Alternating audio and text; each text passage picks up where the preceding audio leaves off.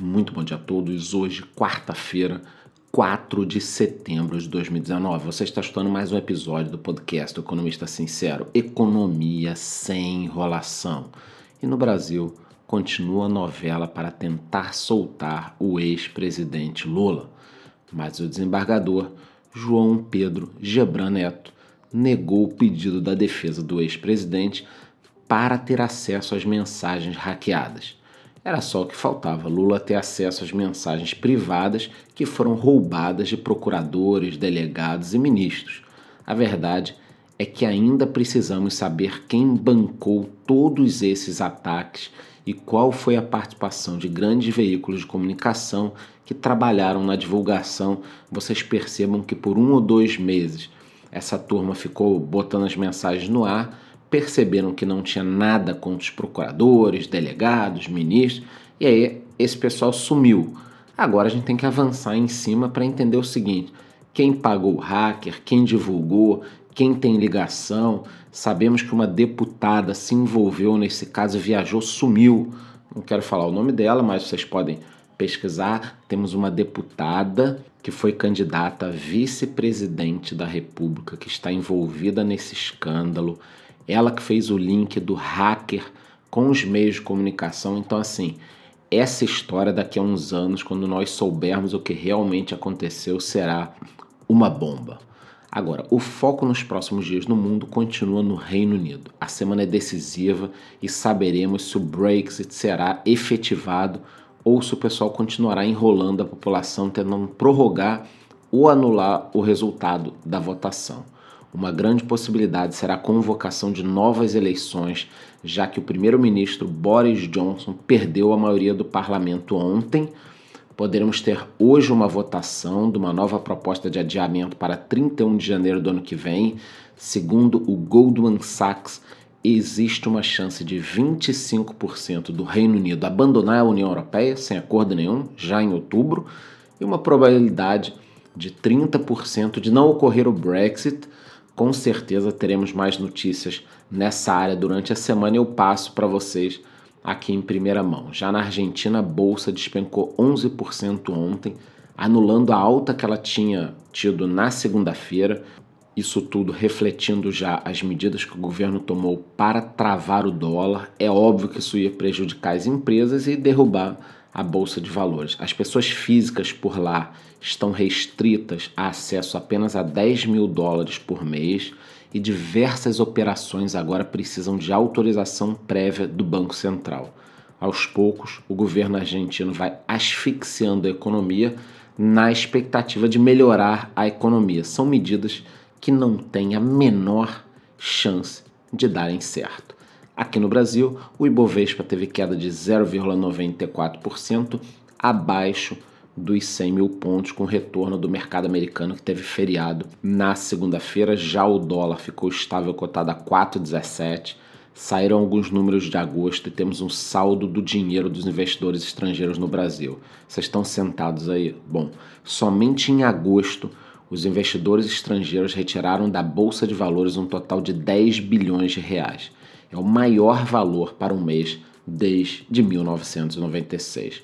Precisamos, é claro, levar em consideração que o mês passado foi marcado por um intenso aumento nas tensões mundiais no que tange a guerra comercial entre Estados Unidos e China, desastre argentino, medo do Brexit, então assim, uma série de fatores que causaram isso. Não foi um problema só interno nosso, eu trarei mais notícias durante a semana, inclusive com a minha opinião.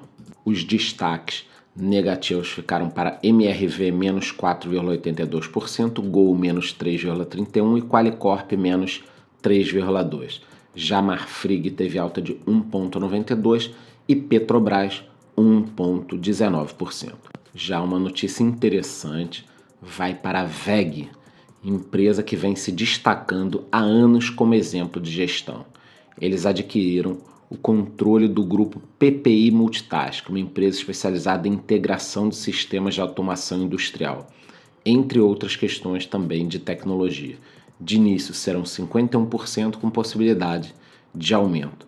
Com essa integração, eles conseguirão integrar os equipamentos como motores elétricos a sistemas de gestão e monitoramento online.